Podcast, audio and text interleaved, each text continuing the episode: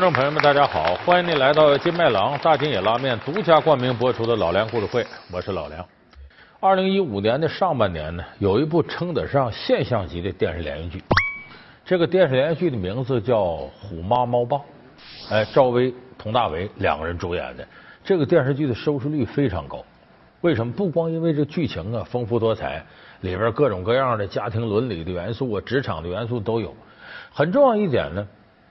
他把育儿过程当中的一些现象啊，基本都给罗列出来。你比方说幼儿园升小学，比方说择校难啊，比方说这个早教问题，比方说学区房问题，再像隔辈亲、隔代教育的弊端是什么，他这里头都有体现。而且比较有意思的是呢，他用拟人化的方式来形容这一家人。你比方说有这个虎妈，有这猫爸，还有羊姑，还有什么狐狸奶奶、狮子老爷。哎，有人说就别叫这个虎妈猫爸了，就叫动物园一家得了。那么说，围绕着这部戏里边反映出来的种种教育观念，就他这么干是对还是错？这引起了很多家庭广泛的讨论。咱们今天就结合电视剧，给大伙说说该怎么教育自己的小孩你不论是爸爸妈妈还是爷爷奶奶、姥姥姥爷，怎么样能够做好这种角色？严厉虎妈早在美国引起争议。慈爱猫爸竟能养出哈佛女儿？八零后个性家长又有哪些育儿绝招？老梁故事会：小儿难养之虎妈猫爸都不对。我们看这里边呢，最引人瞩目的呢是赵薇扮演这个角色，名字叫毕胜男。你听这名充满着较劲。咱们中国社会女孩叫胜男的可不少，往往是什么原因造成的呢？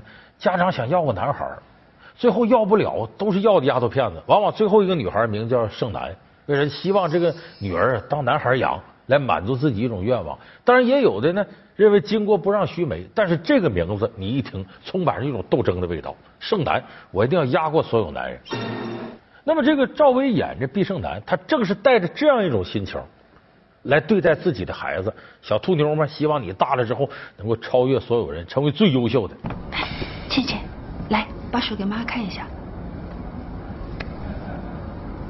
挺长的呀。啊！嘘，倩倩，我告诉你啊，吃得苦中苦，方为人上人。老师都说你手指头短了，以后没事儿，我们多抻抻。我们要努力，好吗？点头。走，交学费去。那么他这种在电视剧里边的反应状况呢？对现实影响很大。你看，原来就是电视台，我有一个同事，女的，今年三十出头，她孩子多大呢？大概是三十岁左右。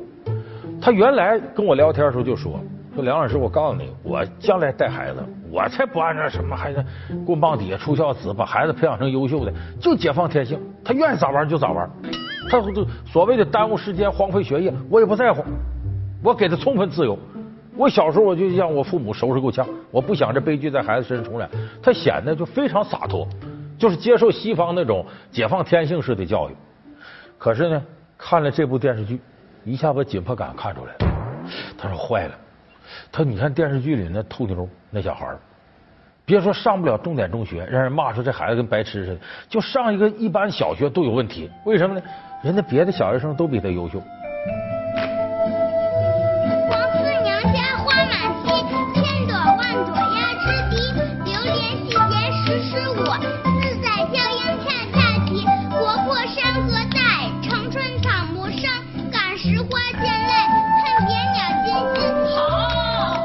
现在是幼儿园孩子就开始学小学课程，这一上小学，那些小学生几百首唐诗宋词会背了，英语说的特别溜。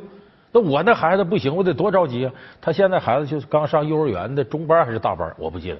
一下他紧迫感就上来了，就看完这剧以后，什么快乐教育全扔到九霄云外去了，赶紧给孩子报班。现在据说又学钢琴呢，那边还报什么快板的班，就是一下子赵薇这必胜男，令很多这个。学龄前儿童的母亲紧张起来了，说：“这样，你说我将来怎么办？哪哪也去不了了。而且这里边呢，赵薇演这毕胜男呢，为了能弄个学区房啊，把别墅都卖了，买学区房。多少钱一个平方米啊？九万。什么？九万一个平方米？是啊，你这你们两口子加起来一个月能挣多少啊？所以我说吧，理想很丰满，现实很骨感，踏踏实实的让倩倩啊就近上学，快快乐乐的享受这个小学义务教育这个阶段，根本拉不开距离。咱没钱买那学区房，哪来钱啊？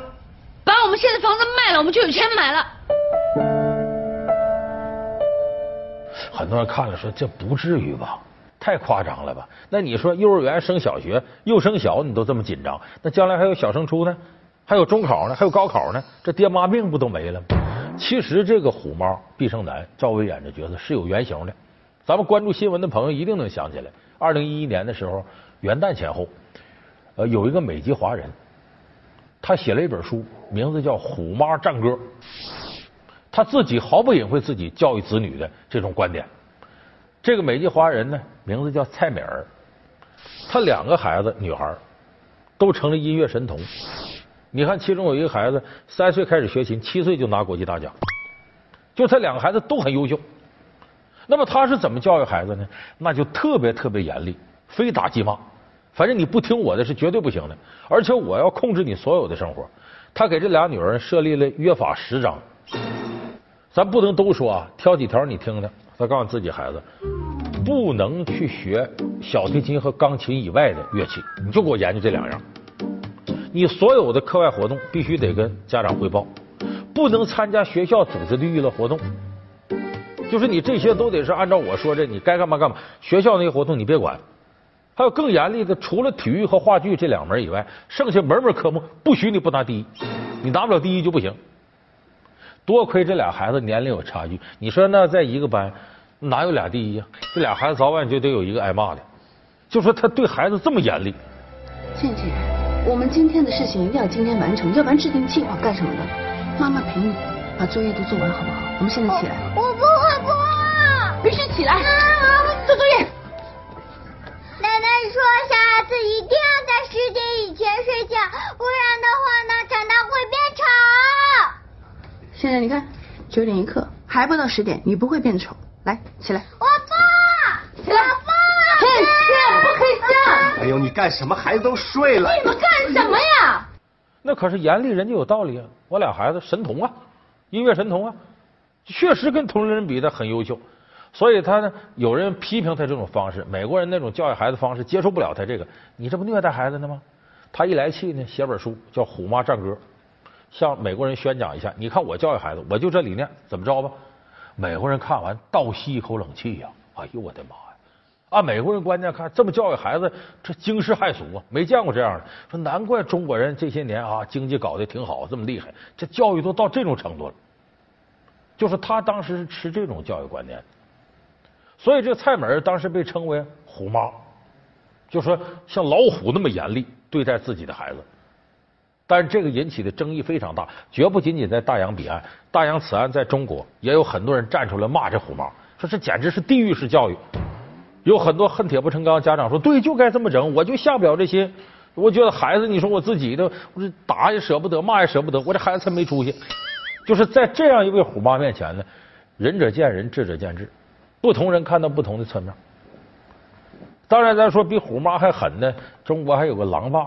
这狼爸到什么程度？让自己孩子几岁就去卖报纸去？当然，这个狼爸呢，不是从中国土产出来的，也是有原型的。美国原型叫卡尔维特，这个人是个心理学家，也是教育学家。他能做到这个狼爸的极致到什么程度呢？他老婆怀孕的时候呢，感染上了弓形虫，结果这孩子生下是智障。你说他把这智障儿子教育到什么程度？八岁就能说六国外语。九岁上大学，十四岁得哲学博士。现在世界最年轻的博士记录就他儿子保持的，十六岁又得了法学博士，现在在柏林大学教书呢。就他能把孩子教育到这个程度，所以很多人呢把他当做这个狼爸的这种典型代表，认为你不严苛的教育，不来个鞭打棍锤的，这孩子出不来。日记日记不能给别人看。你说什么？谁是别人？我是你爸，让你好好念书，你就给我整这些东西啊！不让看是吧？好，不看，不看，不看不看。那么我们说这种方式对不对呢？事实上带来的后果是什么呢？刚才我说这卡尔福特教这智障儿子把他变成正常人甚至变成天才。结果这孩子是什么情况呢？一辈子没结婚而且有严重的抑郁症可以说非常不快乐。你看电视剧里的赵薇演这个虎妈，她小时候就受到这种教育，她爸爸叫狮子老爷嘛，是？也是这样教育。行了，别说了，爸，我我送你回去。不不不不不，要让他说清楚，我们怎么就失败了呢？我活得一点都不快乐，就像你说的，从小到大，只要我努力去拼，我就可以第一，我就可以赢。背这个毕生诀有什么用？不就是为了应付从小到大无穷无尽的考试吗？现在社会上多少人都是这样，最后他们呢，只是为业绩，要不就为成功，快乐吗？幸福吗？所以我觉得这方面虎妈的教训是值得大家吸取的。就你别看孩子现在考试得个好成绩干啥，他一辈子幸福不决定于这个啥，他现在优秀不等于将来优秀，而且他光是学业上优秀、技能上优秀，不等于他心理平衡，不等于他一定获得幸福的生活。所以说，不要看眼前，把孩子教育的觉得挺优秀，到人前显摆。你看我孩子，不用那个。往后十年、二十年、三十年，你再看，人是一辈子事不是一时一地之得失。所以说，虎妈这种教育，我本人不赞成。老梁故事会，小儿难养之，虎妈猫爸都不对。老梁故事会是由金麦郎大金眼拉面独家冠名播出。咱们再看另一个极端，佟大为演这猫爸。猫爸啥意思呢？说白了就是对孩子怎么都好。倩倩加油，拿着。我要爸爸先。哦，爸爸来了，爸爸给你做。不行。你让他适应适应，我帮他刷一次呗。哎呀，就你回事儿。都这么大了，还用别人动手给他刷牙？你这还好意思帮？这没原则的人。这个也有原型，这人名字叫常志涛。他教育孩子是什么方式呢？也是美籍华人教育孩子，你呀。呃，反正学习好就可以了，别的你由你性子玩，你爱咋玩咋玩。所以他女儿呢跳舞跳进了哈佛大学，有时候因为跳舞呢课不上了，但是门门功课优秀，就是还同样是个典型。他被称为猫爸，就挺惯着自己孩子。其实他不是这样，他有底线，就是你保证学业，你逾越我这底线不行，在底线之外，我可以纵容你，顺着你天性去发展。但是我们看佟大为演这猫爸没有底线，孩子干啥都行。你要替孩子刷牙，替孩子系鞋带，甚至替孩子作弊。爸爸，我不会画。这有什么不会画的呀？啊？这是你画的对吧？这怎么能是我画的呢？这不是你画的，他为什么不会画？这孩子这学一天都学傻了，是不是，宝贝？告诉妈妈，五加七等于几？罗素，你知道你在干什么吗？你是帮孩子，你还是在害孩子？就这种无条件、无原则的，完全纵容孩子，对不对？这个中国人好理解啊，惯子如杀子嘛。你这么惯着是肯定有毛病的。其实这种惯子如杀子的事情，咱们中国出现太多了。你看，有的人看古典小说，看《红楼梦》，《红楼梦》里头薛宝钗他哥哥薛蟠，花花公子吃喝嫖赌。啊，为了这个霸占那丫头英莲，把人家未婚夫冯渊给打死了，吃上官司，谁来摆平？他母亲王氏给摆平这事。找人了吗，我们正在想办法，但是此事不大好办的。我不怕花钱，我不怕花钱。哥哥，小声点。我这个什么都不怕。先冷静，先冷静。我们正在从长商议，你先安静下来，安心在这待着。这个薛姨妈为什么去出面摆平这个事儿呢？这薛姨妈是寡妇，老头都死了，她就觉得什么呢？你看，薛蟠我家几辈单传，就一个男孩，重男轻女嘛，得对这儿子好点。再一个，爹死的早啊，这孩子打小你说爸爸没了，他有补偿心理，就我一定得对孩子好。所以绝大多数啊，溺爱孩子的家庭，纵容孩子家庭，往往是出于补偿心理，觉得对不住自个儿孩子，有缺憾。你像有的单亲家庭容易形成溺爱，你说孩子嗯打小呃没有爸爸没有妈妈，我得对他好点。那么有的观众朋友说不对呀，我家全乎啊，我也没觉得欠孩子啥呀，怎么我还溺孩子、惯孩子呢？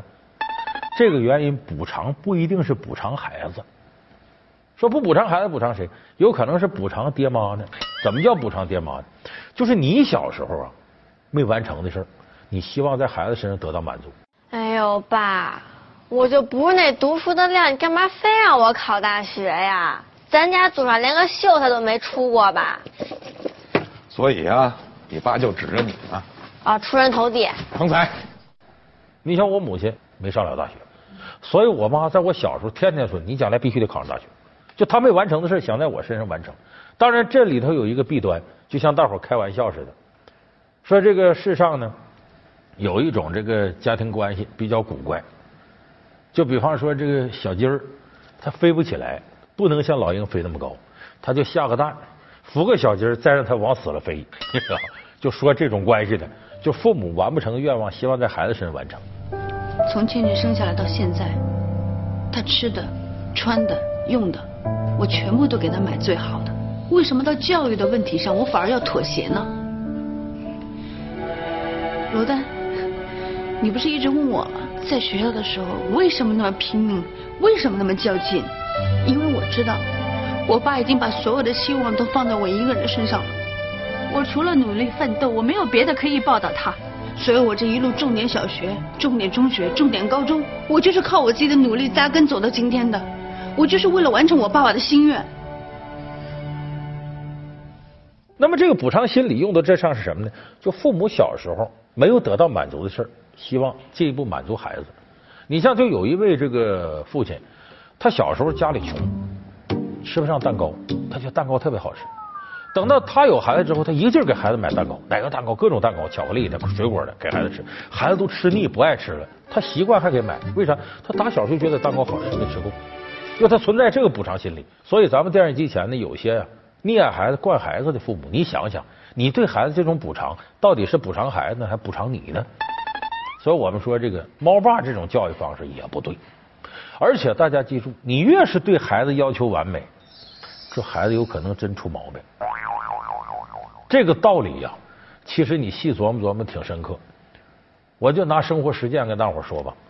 你比方说，有的人就是对这个要孩子这个事儿特别重视。比方说，琢磨什么时候要孩子好啊，哪个时间节点最佳？就这段怀孩子这过程当中，这可上了心了。今天听音乐，明天怎么什么的，哎，听风就是雨。